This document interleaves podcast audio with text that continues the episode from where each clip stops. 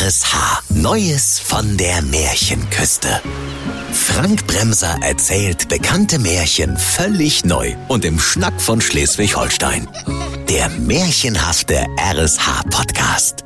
Heute Die sieben Meilen Sneakers. Es waren einmal vor 7707 mal sieben Jahren, das wissen wir selbst nicht mehr so genau, da lebte der arme Sandsieber Rainer Maria Sieben mit seiner Frau Sieblinde und seinen sieben Kindern in Schabeutz Düsterdeich in einer geklinkerten Siedlung in der Hausnummer 7 auf sieben Quadratmetern Wohnfläche. Und der arme Sandsieber sprach, alle sieben mal hören, es ist jetzt sieben Uhr, ne? Also normalerweise gibt's ja jetzt Abendbrot. Aber der Kühlschrank ist seit sieben Tagen leer. Deshalb werdet ihr jetzt nach guter alter Märchensitte in der Botanik ausgesetzt. Und zwar hinter den sieben Bergen. Äh, da könnt ihr dann verhungern. Irgendwelche Einwände? Ach nee, sprachen die Kinder. das kennen wir doch schon. Das haben wir auch schon mal bei ProSieben gesehen. Ja, gut, sprach da der Vater. Dann sucht mal fix eure sieben Sachen zusammen. In sieben Minuten ist hier Abflug. Und pünktlich wie die sieben Schwaben äh, stellten sich die Kindelein zum Abmarsch auf wie sieben Orgelpfeifen. Als es nach sieben Stunden Marsch an der Märchenküste dunkel wurde, da ward den Kindern Angst und Bange und sie riefen, Faddy, uns gruselt's. da sprach der arme Sandsieber Rainer Maria Sieben, ja, was soll ich denn da sagen? Ich muss schließlich den ganzen Weg alleine zurücklatschen. Adios, ihr gefräßigen Wenster. Da weinten die sieben Kinder sieben dicke Tränen.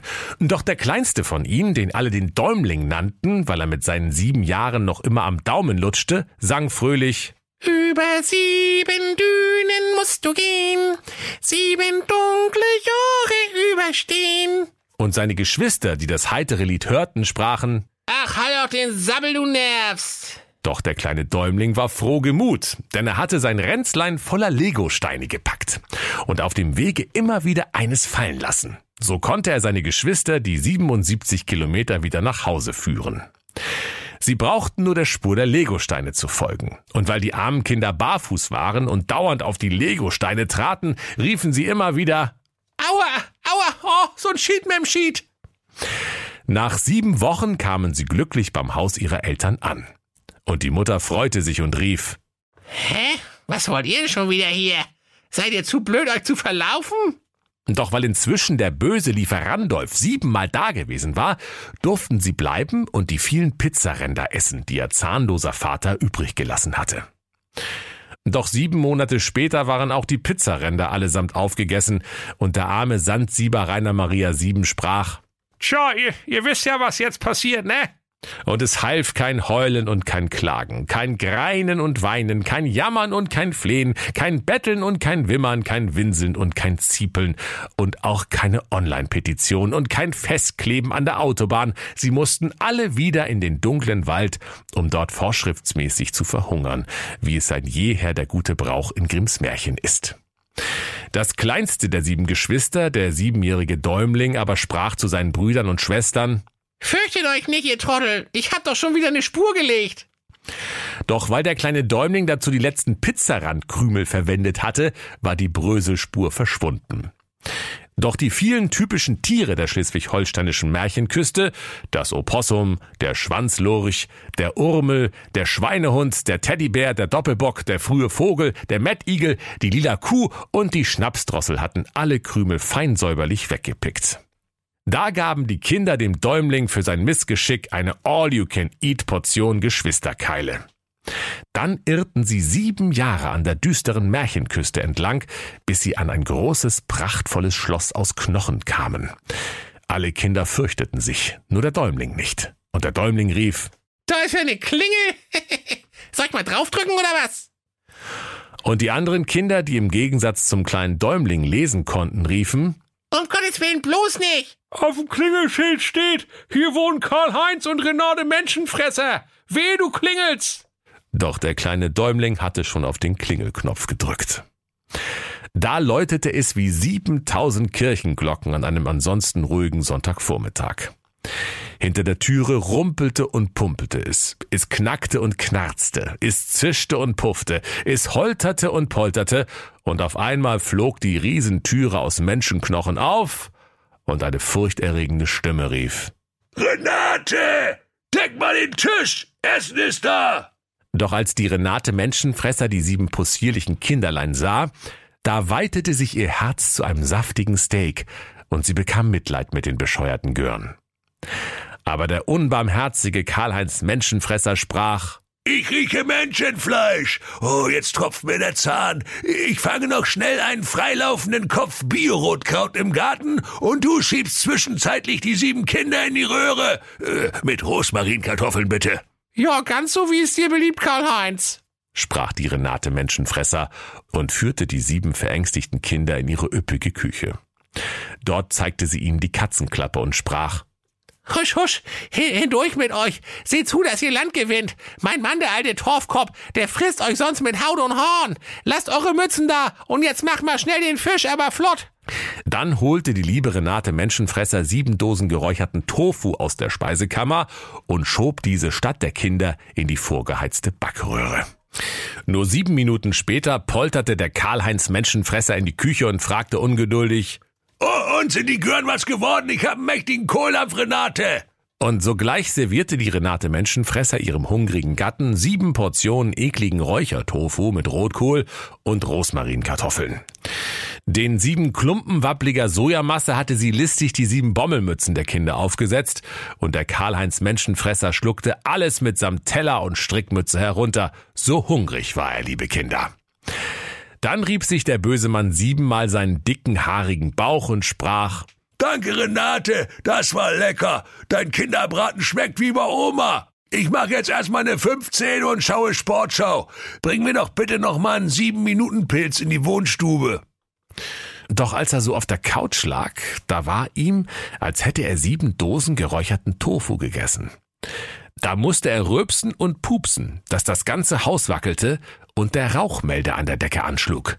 Und der Rauchmelder sprach, I, I, Räuchertofu-Alarm! I, I, Räuchertofu-Alarm! Da merkte der Karl-Heinz Menschenfresser, dass seine Frau ihn überlistet hatte. Die sieben Geschwister aber waren in der Zwischenzeit so schnell davongelaufen, wie ihre säbelkrummen Beinchen sie trugen, und sie hatten schon eine Menge Vorsprung. Doch da holte der böse Menschenfresser seine sieben Meilen-Sneakers aus dem Schuhregal im Flur. Die sieben Meilen-Sneakers aber waren verzauberte Turnschuhe, die man sieben Meilen weit riechen konnte. Und wer sie trug, der konnte mit einem einzigen Schritt ganze sieben schleswig-holsteinische Landmeilen auf einmal zurücklegen. Auch wenn die Kinder schon 77 Meilen weit gelaufen waren. Nach nur zehn Schritten war der gefräßige Karl-Heinz Menschenfresser schon auf sieben Meilen an die flüchtenden Kinder herangekommen, so dass sie ihn bereits riechen konnten. Da könnt ihr euch vorstellen, liebe Kinder, wie sehr sich die Kleinen da gefürchtet haben. Es bedurfte nur noch eines Schrittes, dann hätte der gefräßige Karl-Heinz sie eingeholt. Doch mitten im letzten Schritt blitzte es auf einmal rot. Denn der Märchenkommissar Axel Milchbart lag mit seiner Radarfalle im dicken Fichtendickicht an der Straße auf der Lauer, um Geschwindigkeitsüberschreitung zu ahnden. Da wusste der Karl-Heinz Menschenfresser, dass er jetzt die Arschkarte gezogen hatte. Der Kommissar Axel Milchbart winkte ihn an den Straßenrand und sprach Guten Tag. Ähm, Führerschein und Fahrzeugpapiere mal bitte. Was haben wir denn falsch gemacht? Tja, sagte der Karl-Heinz Menschenfresser. Wahrscheinlich war ich mal wieder ein bisschen zu schnell, ne?